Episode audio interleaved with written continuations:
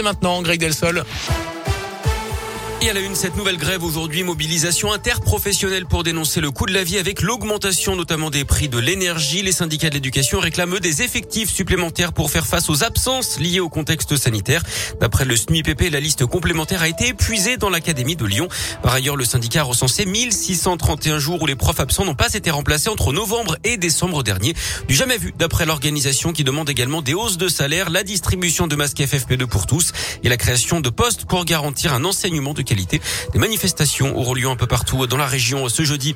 Dans l'actu également des faussaires interpellés à Lyon et à Paris. 13 personnes soupçonnées d'avoir établi des milliers de faux passes sanitaires en utilisant le nom de médecin ou d'infirmier. 60 000 documents falsifiés auraient ainsi été fabriqués. 8 personnes ont été interpellées dans la région lyonnaise.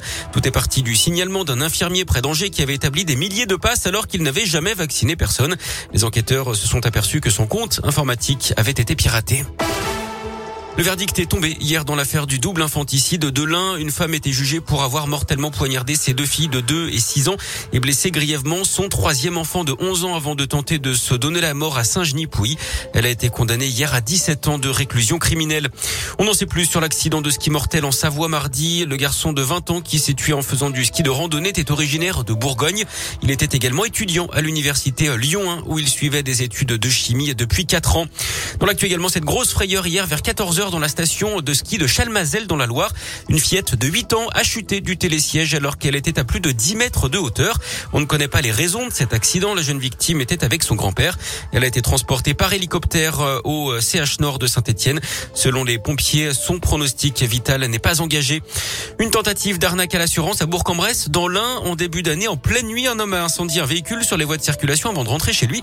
Ce qu'il ne savait pas, c'est qu'un policier l'avait pris en filature et l'avait photographié en train de prendre la fuite.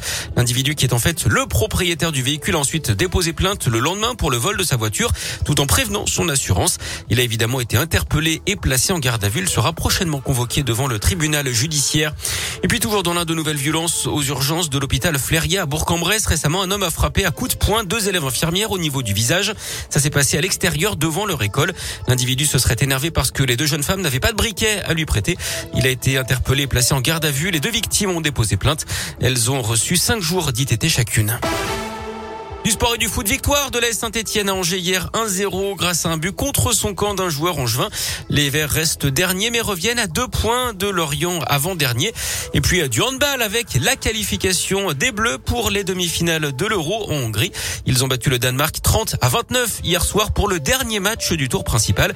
Ils affronteront la Suède demain à 20h30. L'autre demi-finale opposera le Danemark à l'Espagne. transaction